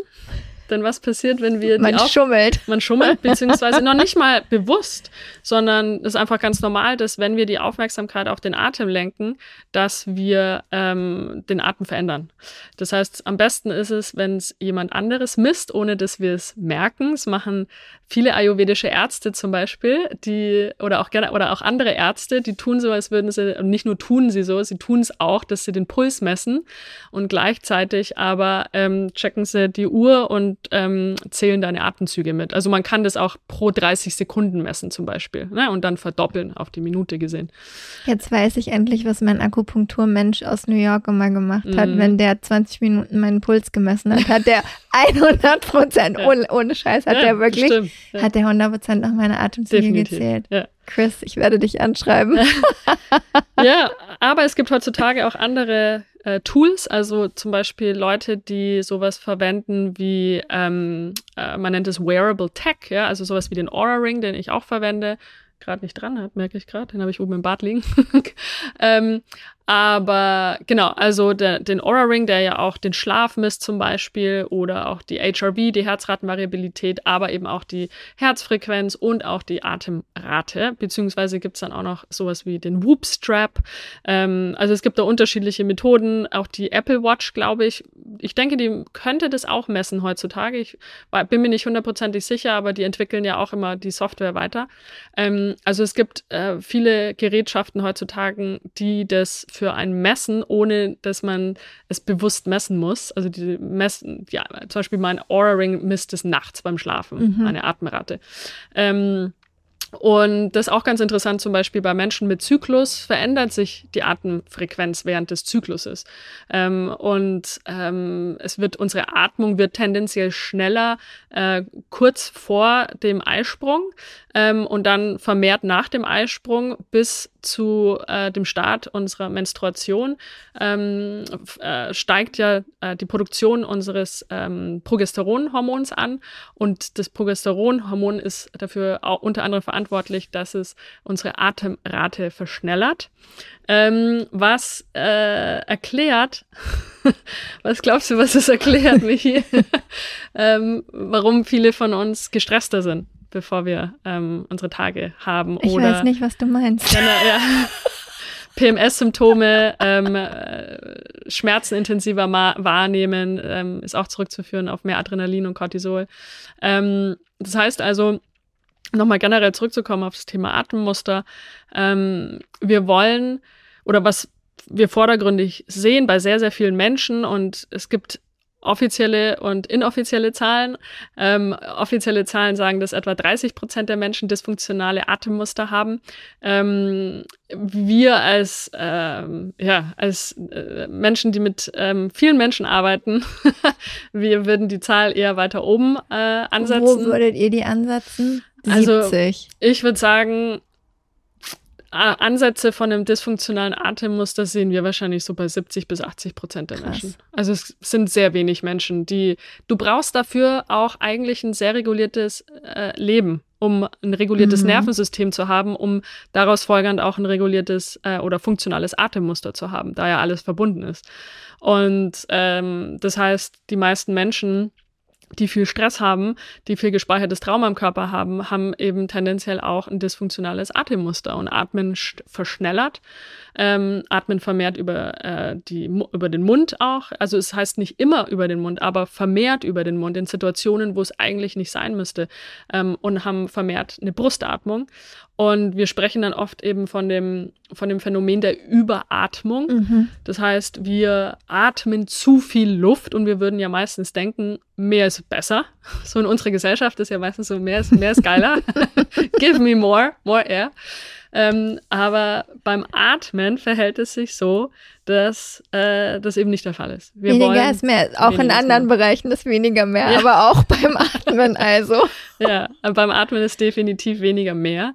Wir wollen eigentlich so wenig atmen wie möglich. Und wir sagen auch oft so, die Menschen, die am wenigsten atmen, werden am ältesten und sind am gesündesten. Sieht man ja bei Tieren auch, weil es gibt doch auch, ja. also Schildkröten mhm. zum Beispiel, die atmen ja auch nicht sehr viel und werden wahnsinnig alt. Ja. Hunde hingegen atmen viel schneller. Atmen viel schneller und werden auch ja. Also nicht so alt zum ja. Beispiel, aber. Ja, ist wirklich so. Und wenn wir uns auch unterschiedliche ähm, Traditionen angucken, im Buddhismus, ähm, Taoismus ähm, und so weiter, aber auch im Yoga natürlich. Ja, ne? voll. Äh, da ging es vordergründig nicht darum, mehr zu atmen. Es gibt sowas wie Kabbalabhati, aber das ist eine Kriya. Das ist eigentlich keine Atemmethode, was auch interessant ist. Ja. Während die, ähm, die viele Pranayama Atemmethoden, Pranayama, geht vordergründig darum, wenig zu atmen oder den Atem anzuhalten. Ähm, und das wiederum hat eben den Effekt, und das sind auch viele Atemübungen, ähm, äh, die ich verwende, äh, sei es persönlich oder auch mit Klientinnen. Ähm, aber es geht vordergründig darum, dass wir ähm, weniger atmen. Und dabei geht es darum, dass wir im Grunde unsere CO2-Toleranz verbessern. Und was heißt CO2-Toleranz? Also, wenn wir davon sprechen, dass wir überatmen und dass zu viel Atmen eigentlich nicht sonderlich gut ist, ähm, zum einen, weil es uns in eine Stressreaktion versetzt, ja, überatmen, ähm, dysfunktionales Atemmuster. Ähm, das heißt, wir können uns über unsere Atmung in, wie wir vorhin auch schon besprochen haben, in einen, Nerv in einen anderen Nervensystemzustand ähm, versetzen. Und wenn wir aber immer überatmen, also wir haben 24 Stunden am Tag ein dysfunktionales Atemmuster am Start, dann bedeutet das, dass wir eigentlich kontinuierlich vermehrt in einer Art Stressreaktion sind. Das heißt also, ähm, wenn wir überatmen, was passiert ist, und das ist auch so ein ähm, Mythos, der sich langsam endlich äh, verändert, aber wir, wie wir gerade angesprochen haben, ist ja ein Mythos, dieses mehr ist besser, ist beim Atmen nicht so. Und der zweite äh, Mythos ist, dass der Sauerstoff dafür verantwortlich ist, dass wir den nächsten Atemzug nehmen, beziehungsweise dass wir weniger Sauerstoff haben. Dadurch spüren wir wieder das Bedürfnis zu atmen. Während äh, die Wahrheit ist und die Wissenschaft belegt, dass es der Anstieg von äh, Kohlenstoffdioxid, von CO2 ist im Körper, das wiederum uns triggert, den nächsten Atemzug zu nehmen. Und das heißt, also die Hörer, Hörerinnen können einmal ihren Atem anhalten und schauen, wie lange es dauert, bis sie eine Art Atemhunger verspüren oder überhaupt das Bedürfnis verspüren, verspüren oh, ich würde jetzt gern wieder atmen wollen. Das kommt nicht daher, dass wir so viel weniger Sauerstoff haben und dass wir deswegen unbedingt wieder jetzt atmen möchten, sondern das CO2-Level steigt an, steigt an. Irgendwann bimmeln unsere Chemorezeptoren im Körper und sagen, yo, Gehirn, kannst du mal bitte ein Signal senden, dass wir wieder atmen? Und CO2 hat auch einen Einfluss auf unseren pH-Wert. Also das ist alles verbunden. Ähm, was aber auch wichtig ist, zu verstehen ist, was noch ein Job ist vom CO2. Also zum einen ähm, ist auch CO2 ähm, aktiv aktiviert auch unseren Vagusnerv. Das ist das eine zum Beispiel. Also es hilft uns langfristig bei der Entspannung. Ähm, und das andere ist, dass wenn wir ähm, nicht genügend CO2 im Körper haben, dann ist die Sauerstoffzufuhr in unser Gehirn, in unsere Muskeln und unsere Organe ist nicht ausreichend. Ähm, das heißt, wir haben eine viel bessere Sauerstoffzufuhr ähm, wenn wir eine höhere CO2-Toleranz haben. Das heißt, je mehr ich ähm, CO2 ertragen kann oder mich an dieses Gefühl des Atemhungers da rein entspannen kann und meinem Körper beibringen kann, statt zu überzuatmen, denn wir stoßen viel zu viel CO2 aus beim Überatmen mit jedem großen Atemzug, den wir nehmen ähm, stoßen wir vermehrt CO2 aus. Ja, dadurch sinkt mit der Zeit irgendwann diese CO2-Toleranz. Und im Grunde genommen ähm, haben wir dann eine, eine schlechtere Sauerstoffversorgung im Körper. Und Sauerstoff ist schon eine ziemlich wichtige Angelegenheit. ähm, und wenn wir aber durch Atemübungen zum Beispiel, ja, und dann auch generell im täglichen Leben durch die Nase atmen, Bauchzwerchfellatmung, langsamer atmen, und dann aber auch durch Atemübungen auf der Matte können wir wieder ähm, an dieser CO2-Toleranz arbeiten. Wir können uns langsam wieder an dieses Gefühl des Atemhungers gewöhnen, dass es auch nichts Bedrohliches ist. Ähm, und damit eine bessere Sauerstoffversorgung im Körper und besonders auch im äh, Gehirn äh, garantieren. Und das ist zum Beispiel auch ein ganz wichtiger Faktor bei Kindern. Wenn Kinder vermehrt durch den Mund atmen ähm, und besonders auch nachts durch den Mund atmen, ähm, Kinder sind in einer, besonders Kinder so bis zu sieben, acht, neun Jahren, ähm, entwickelt sich das Gehirn wahnsinnig schnell. Der Schlaf ist unglaublich wichtig, damit sich ein kindliches Gehirn entwickelt und auch erholen kann, regenerieren kann. Ähm, und wenn aber ein Kind vermehrt überatmet, ähm, dann kommt schlussendlich nicht ausreichend Sauerstoff ins Gehirn.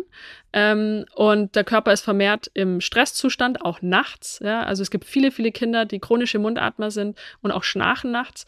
Ähm, das heißt, das Kind ist in seiner Entwicklung schon im Stress und bekommt nicht genügend Sauerstoff ins Hirn, was sich auf die Gehirnentwicklung auswirkt, ähm, auf die ähm, Fähigkeiten in der Schule. Also oftmals sehen wir dann auch eben Kinder mit ADHS, Konzentrationsprobleme, Lernprobleme. Ja, die, oftmals müssen die dann auch ähm, sonderpädagogische Betreuung erhalten und so weiter. Und es wird oft nicht auf die Atmung geachtet. Ähm, also das ist nur mal so ein Einblick in, in das Thema Sauerstoff und CO2 und ähm, dass da einfach, dass das eigentlich ja so eine Art Grundwissen sein sollte und trotz allem flattern eben auch auf Social Media vermehrt noch ähm, Informationen rund um die Atmung herum, die einfach nicht stimmt. Und äh, zum Beispiel dass viele Leute eben denken, dass wenn wir hyperventilieren, dass wir dadurch mehr Sauerstoff aufnehmen. Aber es stimmt nicht. Es ist weniger Sauerstoff, ja, weil wir mehr CO2 ausblasen. Ist genau. Und vor allem ist ja auch der Witz, dass wenn man hyperventiliert und man kriegt diese Papiertüte vorgehalten, dass mhm. die dir ja auch hilft, wieder CO2 einzusaugen, genau. damit Im Flugzeug dich, zum Beispiel genau. sind die Tüten vordergründig nicht da, um sich zu übergeben, sondern die sind für Menschen mit Angst- und Panikattacken da, die Flugangst haben, damit die diese Tüte verwenden, um da reinzuatmen um ihr eigenes CO2 wieder einzuatmen, denn CO2 hilft ihnen wieder ähm, in die Entspannung zu kommen ähm, und normales Atemmuster wiederherzustellen. Ähm, auch interessant war die, die Thematik ja rund um das Maskentragen. Ne? Also es ähm, gerade jetzt während das Corona. Das ist an mir vorbeigegangen. Naja, weil ja die, äh, die Thematik war, Masken tragen ist ja nicht gut. Kann ja nicht gut sein, wenn man so viele Stunden lang eine Maske trägt. Ach so, und dann ist ja aber der Effekt derselbe, dass wir eigentlich auch darüber. Im Grunde schon, und die Menschen wissen nicht, wie sie, wie, sie durch, wie sie mit einer Maske atmen. Wenn du eine Maske trägst und die meisten atmen dann über den Mund, weil sie denken, sie kriegen dann mehr Luft rein. Ja, ähm, also es ist quasi total kontraproduktiv. Äh, Michi langt sich gerade am Kopf. Ich schlage meine Hände über dem Kopf zusammen. Wie man aber auch auf die, naja gut, nee, man kann auf alle Ideen kommen. Okay, krass, da wäre ja, aber Maskenatmung ist eigentlich super. Es ist ein tolles Training. Ja, eben. Für die CO2-Toleranz. Aber es hat nie jemand Atemcoaches befragt in den Medien, ähm, dass die ihre zwei Cent beisteuern, wie wir am besten lernen können, ähm, mit einer Maske zu atmen. Wir wären alle viel ruhiger durch Corona gegangen, ja, wenn wir schon. einfach unser eigenes CO2 wieder eingeatmet hätten. Eigentlich schon. Ja. Okay, also wer Conny gerne in den Biologieunterricht oder irgendwo anders hin einladen möchte, ähm, auch jetzt noch, ohne Maske, lohnt sich.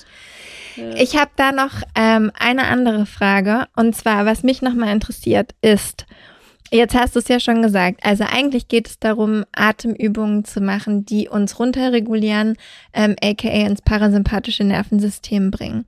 Jetzt hast du ja aber auch aus deiner Erfahrung erzählt, dass mhm. was du am Anfang gemacht hast, ist eigentlich mhm. Diese Atemtechniken und die ihr ja auch mhm. mit unterrichtet, die aktivierend genau. sind. Mhm. So und natürlich ähm, denke ich jetzt an all die Leute, die ja schon überaktiviert sind mhm. und natürlich aber auch auf der Suche und vielleicht auch nicht unbedingt Drogen nehmen wollen und dann natürlich diese Atemtechniken, mhm. genauso wie du gesagt hast, dich eben auch in andere Bewusstseinszustände mhm. bringen können, was und auch in äh, High-Zustände. Deswegen machen viele Leute auch sehr gern Wim Hof zum Beispiel oder holotropes transformatives Atmen, äh, weil sie da in Zustände kommen, in denen sie sich richtig gut fühlen. Genau. Und das äh, hat ja auch alles sicherlich irgendwie eine Berechtigung, aber die Frage ist, wann macht es denn dann Sinn, so mm, eine, also ja. so eine aktivierende Atemform zu machen? Weil das andere ist klar, das macht mm. Kannst du gerne auch noch mal sagen, weil ich bin die gebrochene Schallplatte, das jeden Tag zu machen, mm. also die runterregulierenden mm. und wirklich um äh, halt, ich sage eher nur regulierende oder Atemtechniken. Genau. Mm. So, die machen wir gerne jeden Tag, ne, mhm. weil es uns natürlich hilft, mhm. unser Nervensystem ausbalanciert zu halten und so weiter. Aber wann wann und wie mhm. benutze ich in Anführungsstrichen mhm. am besten diese aktivierenden und wie vermeide ich halt auch vielleicht so in dieses, weil also auch da muss ich wieder denken, es hat ja auch was mit einer Form von Abhängigkeit dann zu tun, mhm. wenn man ständig wieder in diesen Zustand zurück Absolut, möchte. definitiv. Nee, das ist ein ganz wichtiger Punkt, den du ansprichst, der sehr wenig besprochen wird. Ich habe erst gestern auch in meinem Instagram Live darüber gesprochen, auch über das Thema, ähm, warum ich zum Beispiel in meinen Instagram Lives, die ich einmal die Woche mache, eben keine aktivierenden Atemtechniken verwende. und trotzdem aber ein Breathworker bin, der transformatives Atmen auch unterrichtet. Ähm, momentan so einmal im Monat ungefähr. Ähm, also die, der, das beste Setup wäre folgendes, ja. Wir haben eine tägliche Praxis am Start, bei der wir ja ähm, Atemtechniken zur Regulierung des Nervensystems ähm, und auch die funktionale Atmung unterstützt. Ja? Also aktivierende Techniken unterstützen kein funktionales Atemmuster per se.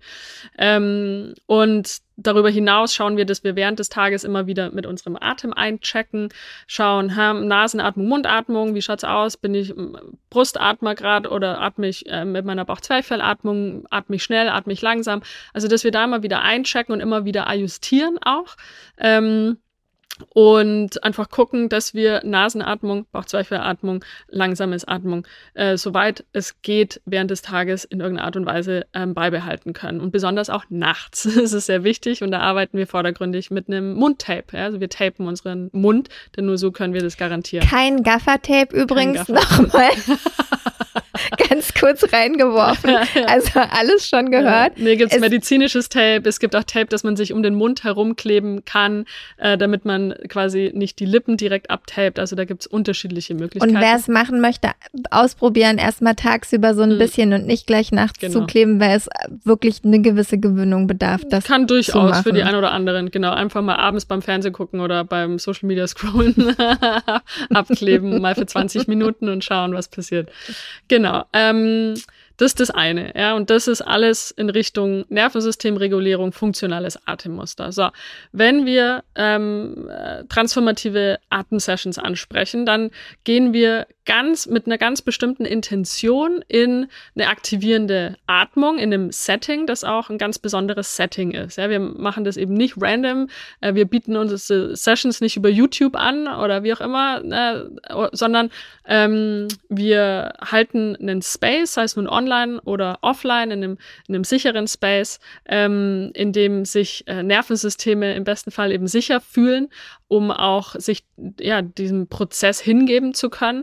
Ähm, und was uns dabei sehr wichtig ist, dass wir sei es am Ende ähm, von der transformativen Atemsession, wir auch hier in eine regulierende bzw. runterregulierende Atemtechnik gehen, um auch wieder das CO2 äh, und äh, Sauerstoffgleichgewicht ähm, wieder auszugleichen. Ähm, und also da eine Kombination auch mitarbeiten. Aber das ist grundsätzlich wichtig ist für Menschen, die ähm, interessiert sind äh, am transformativen Atmen und ähm, das auch gern regelmäßig machen möchten, dass es wichtig ist, eine regelmäßige Praxis am Start zu haben und auf ein funktionales Atemmuster zu achten.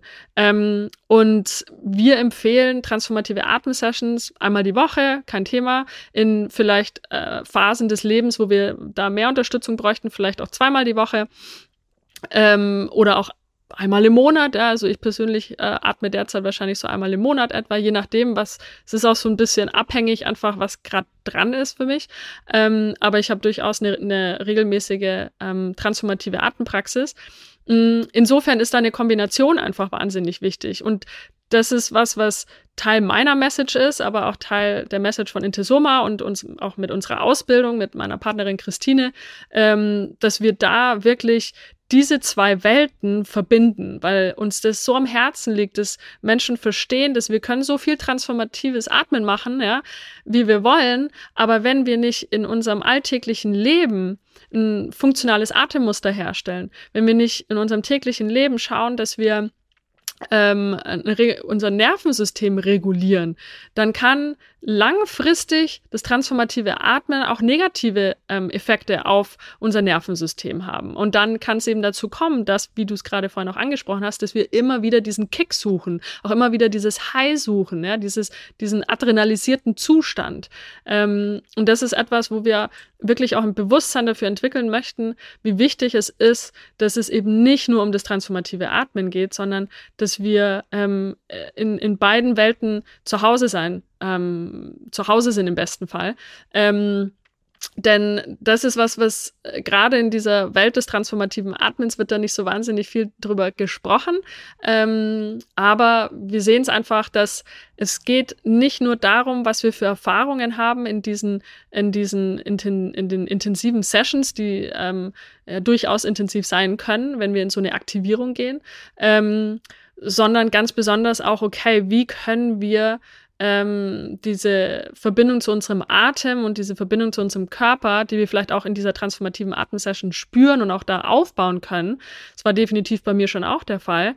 Ähm, aber wie können wir das auf in unser tägliches Leben integrieren wiederum? Und ähm, insofern, und das ist dann, sehe ich auch häufig bei Leuten, die viel ähm, Pflanzenmedizin machen oder Zeremonien mit Ayahuasca oder wie auch immer, denken, ja. ähm, dass die dann immer wieder und immer wieder und immer wieder ähm, ähm, ja, diese Erfahrungen brauchen, ähm, weil sie noch nicht gelernt haben, wie sie in ihrem täglichen Leben ihr Nervensystem regulieren, mit Emotionen umgehen können, diese wirkliche Verbindung zu den Empfindungen im Körper wieder aufbauen insofern sehe ich, dass beide Welten unglaublich viel Potenzial haben, uns zu helfen, in, in Heilung zu kommen, in Integration zu kommen. Ähm, aber ich würde fast sagen, ähm, wenn wir, wenn ich eine, eine Wahl treffen müsste zwischen dem einen und dem anderen, was wäre wichtiger oder, oder ähm, was hat nachhaltigere Effekte. Und wenn ich wirklich nur eins auswählen könnte, dann wären es die regulierenden Atemtechniken, die tägliche Praxis und funktionales Atmen. Ähm, und das können wir komplementieren, also ergänzen mit transformativen Atemsessions. Das wäre so die Essenz. Ja, das macht mir total Sinn. Mhm. Ich glaube, das ist halt das, also genau das mit der Integration, was in so vielen Bereichen zu kurz kommt, weil genau das mit den ganzen Pflanzen, Medizin, Menschen und so weiter, da musste ich auch gerade total dran denken, dass es einfach, das glaube ich auch, man dafür ein Bewusstsein noch mal mehr schaffen muss, dass es halt eben auch nicht immer darum geht, noch eins oben drauf zu setzen, sondern erstmal mit dem, was man mitgenommen hat auf so einer Session, das überhaupt umzusetzen und nicht irgendwie aus übersteigerten Heilungsgründen irgendwie immer glaub, zu glauben, ich muss jetzt noch eins und brauche noch und noch und noch mhm. und noch, weil sonst wird nichts, sondern erstmal die Information. Und man bekommt ja viele mhm. Informationen mhm. in so einer transformativen Atemsession mhm. oder auch in anderen Bereichen und die dann aber wirklich auch zu integrieren. Und dann kann man ja wieder mhm. den Schritt weitergehen und ja. sagen, ja. So, jetzt ja, ich habe kürzlich auch auf Instagram was gepostet, genau zu dem Thema. auch ähm, ein paar Zitate, die äh, von MeditationslehrerInnen kommen, nämlich ähm, eins war so in der Richtung, ähm, so, what do you do after enlightenment? Also, was machen wir, nachdem wir quasi die äh, erleuchtet wurden? Und zwar chop wood, carry water. Wir machen äh, weiter so, ne? Wir ähm, hacken Holz und tragen Wasser. Und oder auch ähm, after the ecstasy, the laundry. Ja, also nach der Ekstase machen wir die Wäsche. Also es, es ist so, es, äh, es geht nicht nur um diese Peak Experiences, ja, um diese intensiven Momente, sondern es geht darum, was machen wir ja mit diesen Erfahrungen, wie integrieren wir sie, aber was machen wir in all den anderen Momenten unseres Lebens. Ja, ja. und vor allem beim Yoga kommt ja dann auch wieder dazu, wenn wir da an die Philosophie gucken oder Yoga und Meditation, es geht ja auch eben dann nicht darum, diese Momente zu bewerten, also nicht mal die Beleuchtung, der nicht mal eine Bewertung beizumessen, ja. sondern sie anzunehmen für das, was sie ist. Und deswegen macht es auch so Sinn, danach ja. einfach weiterzumachen. Ja. Und im besten Fall hat man dann nochmal so einen Moment der Erleuchtung, mhm. ne, wie auch immer der für uns heutzutage aussehen kann. Aber auch da geht es ja dann in der eigenen Praxis nicht darum, das zu erwarten oder sich dahin zu zwingen, da wieder hinzukommen, sondern das eben Ergebnis offen zu lassen. Mm, ja. Ja. Entweder das passiert oder es passiert nicht. Ja, und total. beides ist okay. Mm. Und beides gilt es auch irgendwie auszuhalten. Und mm. ich glaube, das ist das, was uns heutzutage auch mm. oft so schwer fällt. Ne? Also keine Bewertung zu hinterlassen, im ja. wahrsten Sinne des Wortes. Ja. Und auch keine Erwartung zu haben und Dinge dann auch eben manchmal einfach auszuhalten. Ja, am Ende des Tages, weißt du, ist es, glaube ich, ist die Einladung meinerseits so mit meiner Arbeit einfach auch, dass generell Menschen vermehrt ihr eigenes Nervensystem verstehen. Und weißt du, ich kann so viele Empfehlungen allgemein jetzt aussprechen in dem Podcast, oder auch auf Social Media, aber schlussendlich geht es darum, dass wir unser eigenes Nervensystem kennenlernen, unseren eigenen Körper kennenlernen und verstehen, wie, wie unser Nervensystem funktioniert. Weil meins ist anders konditioniert. Ich hatte andere Erfahrungen in meinem Leben als du zum Beispiel, Michi. Und dein Nervensystem funktioniert, also es ist so, es ist so schwierig eigentlich, so eine allgemein Pille den Menschen zu geben, was wir natürlich total gern machen. Und ja, es funktionieren viele bestimmte Übungen für viele Leute sehr, sehr gut. Und gleichzeitig finde ich, ist es wichtig, in die Selbstermächtigung zu gehen. Und deswegen teile ich auch so viel an Wissen ähm, zum Thema Nervensystem und Atmen und Trauma und so weiter auf meinen Social Media Kanälen ähm, um, in meiner Arbeit, weil ich gern möchte, dass Menschen verstehen, wie das alles funktioniert, dann gucken, okay, so und so funktioniert das. Wie funktioniert es denn bei mir? Wie ist denn mein Nervensystem konditioniert? Wie fühlt sich das an, wenn ich im Sympathikus bin? Wie fühlt sich das an, wenn ich im Shutdown bin, im dorsalen Vagus? Und wie fühle ich mich, wenn ich im ventralen Vagus bin, in der Entspannung? Ähm, welche Situationen triggern mich in den ein oder anderen Zustand? Welche Atemübung brauche ich eventuell mehr? Welche brauche ich vielleicht weniger? Es gibt Leute, die vermehrt im Shutdown sind, im dorsalen Vagus, bei denen ist, sind aktivierende Atemtechniken gar nicht so verkehrt, weißt du, bevor wir dann in eine regulierende Atemtechnik gehen. Weil die brauchen ein bisschen Aktivierung erstmal, dass das System irgendwie erstmal ein bisschen wieder hochfährt. Denn um aus diesem Shutdown zu kommen, müssen wir erstmal wieder in den Sympathikus kommen, also basierend auf der Polyvagaltheorie. Und von dem Sympathikus aus können wir dann erst wieder in den ventralen Vagus kommen, also ähm, in die Entspannung sozusagen und in die Regeneration. Und insofern ist es einfach so, ist jedes Nervensystem so individuell und eigentlich sollte sowas wie Breathwork dementsprechend auch total individualisiert gehandhabt werden. Ähm, und im besten Fall äh, findet so eine Arbeit dann auch One-to-One -one statt, ja, also ein Atemcoaching. Ähm, weil da kann man dann wirklich auf die ganz einzelnen Bedürfnisse eines jeden Nervensystems und eines jeden Atemmusters eingehen, weil es einfach so was von individuell ist. Aber ähm, in, äh, sagen wir mal, als Zwischenstep und eben zu, zur Eigenermächtigung, finde ich, ist es einfach wichtig, dass Leute sich ähm, in dem Bereich ähm, ja, erkundigen, weiterbilden, ähm, sei es über Social Media. Und es ist ja so toll, dass da heutzutage so viele Informationen weitergegeben werden ähm, von so vielen Leuten, dass da dieses Bewusstsein überhaupt für das Thema Nervensystem und Trauma und Atmen so viel größer geworden ist. Und da hat Social Media ein, ein Richt, also macht ja dann, äh, hat eine große Verantwortung, finde ich, dafür auch, im positiven Sinne mal, würde ich sagen. Mhm. Ähm, und äh, genau, und, und sich darüber weiterzubilden, zu gucken, was funktioniert für mich, ähm, was funktioniert für mich vielleicht weniger ähm, und äh, ja, sich da einfach auf, auf seine eigene individuelle Reise zu begeben, sich selber besser verstehen zu lernen. Und da kann der Atem natürlich wahnsinnig gut auf, auch helfen, weil es ähm, einfach ein Tool ist, das so, un also in einer Art und Weise sehr universell ist und gleichzeitig aber auch einfach so unterschiedlich angewendet werden kann.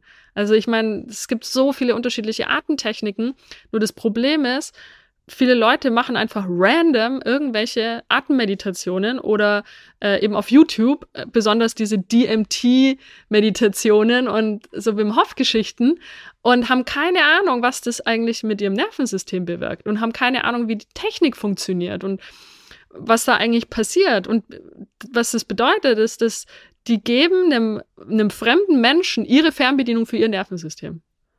Und das habe ich gestern eben auch besprochen in meinem Instagram Live, weil ich gesagt habe, Leute, äh, ihr gebt mir in jeder Atemsession hier, die ihr mit mir macht, euer, eure Fernbedienung. Und ich kann im Grunde genommen machen, damit machen, was ich möchte. Und, ähm, und ja, die Problematik, die ich halt eben sehe, es gibt so viele Breathworker da draußen, die eben nicht Nervensystem informiert oder Trauma, ne, Trauma informiert unterrichten, weil sie selber gar nicht ihr eigenes Nervensystem verstehen oder wie der Atem richtig funktioniert. Ähm, insofern ist das so vielleicht die Herausforderung, die ich zum Teil auch sehe auf Social Media oder, oder überhaupt in, in dieser ganzen Szene. Aber nichtsdestotrotz, weißt du, ich habe auch meinen Weg reingefunden über, weißt du, das holotrope Atmen. Und ich habe auch monatelang zu einer Zeit vor einigen Jahren äh, die Wim Hof Atmung praktiziert, weil ich dachte, boah, richtig geil. Und äh, sagen ja alle, dass es so toll ist und so weiter. Und habe das Buch auch gelesen und so, bis ich irgendwann gecheckt habe, so, oh, Moment mal. Irgendwie, irgendwas stimmt hier nicht. Ja. Und habe dann einfach immer tiefer gegraben. Und es ist oftmals auch sowas wie ein, wie ein, äh, ja, so ein Eingangstor, weißt du, das wie im Yoga auch, ne? Die Leute kommen rein über die krassesten Ashtanga-Klassen oder Chivamukti oder was auch immer, Power-Yoga, Bikram, um irgendwann, und wenn es Jahre später ist, verstehen so, um was es eigentlich wirklich geht. Und ja. Das stimmt. Machen irgendwann dann fünf Jahre später oder zehn Jahre später, so wie ich, am liebsten eigentlich nur noch Yin-Yoga. Ja, ja, das stimmt schon. Wow, okay. Also, hm. wir haben jetzt so viel geredet äh, und du hast so viele Infos mit uns geteilt. ähm, ich glaube, wir können noch fünf Podcast-Folgen füllen jeden. damit. Locker. Also wir lassen das nochmal auf uns zukommen. Ähm, für heute würde ich erstmal sagen, nicht, dass wir nicht alle wissen, wo wir dich in diesem Internet finden, falls wir mit dir atmen möchten, aber du kannst es uns trotzdem gerne nochmal sagen. ja, voll gern. Also auf Instagram bin ich eigentlich am aktivsten mit breathwork.alchemy mit ähm, dem Username und ansonsten auch über meine Webseite breathworkalchemy.co. Wir, Christine und ich, wir haben äh, die Intesoma Breathwork-Ausbildung, unser Teacher-Training. Ähm, da sind wir Intesoma Breath auf Instagram, ansonsten auch intesomabreathwork.com äh, für alle Infos zur Ausbildung. Und ja, Verlinke ich alles in den Show Notes auf jeden Fall. Super. Ich danke dir. ihr dürft gerne Fragen schreiben oder was auch immer ihr sonst noch von Conny wissen wollt. Dann warten wir noch ein weiteres Jahr und ich mache eine erneute Reise, wo auch immer ihr dann seid, um einen Podcast aufzunehmen. Vielen, vielen Dank, äh, dass du hier warst und dass du so, so viel geteilt hast. War sehr, sehr gern. schön. War mir eine große Freude. Danke, mir Michi. Auch. Dankeschön. Und Amy. Einatmen, ausatmen. Wenn du immer noch hier bist, wow, vielen, vielen Dank, dass du bis zum Ende zugehört hast. Ich hoffe, Du konntest richtig viele Informationen für dich mitnehmen. Danke auch nochmal an Conny an dieser Stelle für all die Zeit, die du dir genommen hast und all dein Wissen, was du hier geteilt hast. Links zu Conny, zu ihrem Instagram-Account, zu dem Instagram Live-Video, von dem sie spricht, zu ihrer Website und Kursen, zum Teacher Training. All das findest du in den Show Notes. Und bevor ich sage, wir hören uns nächste Woche wieder, hier noch eine Rezension, die es in der letzten Woche gab, die ich gerne mit dir teilen möchte. Bei Apple Podcast hat Minka hinterlassen. Einfach toller Podcast. Vielen lieben Dank für diesen tollen Podcast. Ist balsam für die Seele. Ich habe schon einige Folgen mehrmals gehört. Sehr empfehlenswert. Vielen Dank fürs mehrfache Hören. Ich bin mir sicher, Conny kann man auch gerne mehrfach hören. Danke Minka an dich fürs Zuhören. Danke dir für deine Rezension, die du hoffentlich vielleicht heute noch hinterlässt. es ist wirklich hilfreich, sonst würde ich es nicht sagen. Und jetzt eine schöne Woche. Wir hören uns in einer Woche wieder. Bis dahin.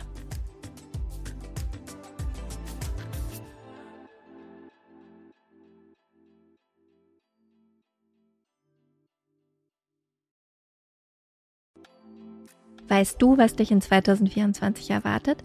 Und wie bereitest du dich darauf vor? Oder lässt du einfach alles auf dich zukommen? Ich denke immer, die Mischung macht's. Es tut gut, ein bisschen einen Überblick zu haben, welche Themen uns erwarten und dann eben flexibel zu bleiben, wie wir mit diesen Themen umgehen möchten. Und genau das machen wir im Astro 2024 Forecast. Am 28.12.2023 gebe ich gemeinsam mit meiner liebsten Freundin und Astrologin Nicole Marie einen Workshop, der dir eben einen energetischen Ausblick auf 2024 gibt. Nicole Marie stellt die wichtigsten astrologischen Themen für Beruf, Beziehung und Community dar und zeigt dir, wie du diese Themen und Energien am besten im kommenden Jahr für dich nutzen kannst. Gemeinsam machen wir dann Kundalini Yoga und Meditation, um diese Themen zu integrieren und du bekommst von mir dein ganz persönliches 40 Tage Satna, also deine Meditationspraxis, mit der du ins neue Jahr starten kannst. Der Workshop findet live auf Zoom statt, wie gesagt, am 28.12.2023 von 19 bis 21 Uhr. Und ja, keine Sorge, es gibt eine Aufzeichnung. Also falls du nicht live dabei sein kannst, gar kein Problem, dann kannst du die Aufzeichnung im Anschluss schauen. Die einzige Sache, die es zu beachten gilt, Nicole Marie spricht nur Englisch und daher findet auch der Workshop auf Englisch statt. Alle Infos und die Anmeldung findest du unter michaelaaue.com slash 2024 michaelaaue.com slash 2024. Wir freuen uns auf dich.